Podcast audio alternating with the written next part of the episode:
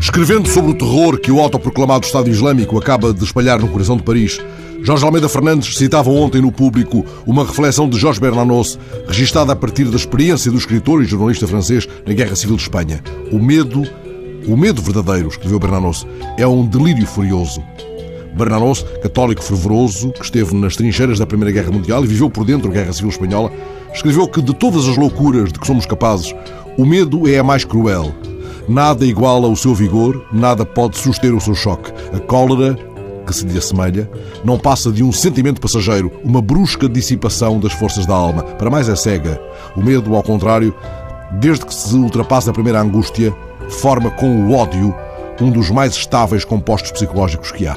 Indignado e envergonhado com a capitulação de Vichy durante a Segunda Guerra Mundial, Bernanos procurou o exílio no Brasil, de onde foi apoiando a resistência francesa e onde publicou parte considerável de uma obra centrada na batalha do bem contra o mal. Não podemos deixar de pensar em Bernanos quando lemos este fim de semana as declarações do escritor e filósofo francês Benoît Peters em entrevista ao jornal La Libre Belgique.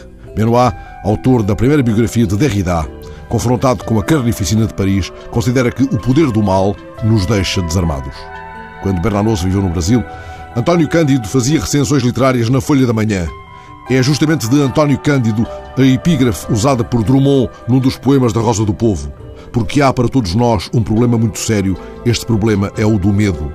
O poema de Drummond, Libelo contra a Guerra e também contra a ditadura brasileira, era dedicado a Cândido e respondia a uma perplexidade do sociólogo e professor sobre o modo como o medo ia tomando cada um e todos, o medo de estarem sendo inferiores à sua tarefa. Em verdade, temos medo, respondiam os primeiros versos do poema de Drummond. Faremos casas de medo, duros tijolos de medo, medrosos caules, repuxos, ruas só de medo e calma. Agora, nas ruas de Paris, a repórter Rita Cisa escreve: Parisienses desafiam o medo e regressam às esplanadas. Chloé, jovem de 20 anos, explica a necessidade de regressar aos lugares do medo. Para mim é importante voltar a cruzar estas ruas e parar nestes lugares. É um terrível confronto com o mal, mas tenho a cabeça erguida e digo: estou aqui, vocês não vão ganhar. É como se, uma guerra adiante, Chloé relesse e reciclasse Bernanos. Já entretanto, a repórter registra o que vai observando. Um gigantesco cartaz tem uma mensagem para Hollande.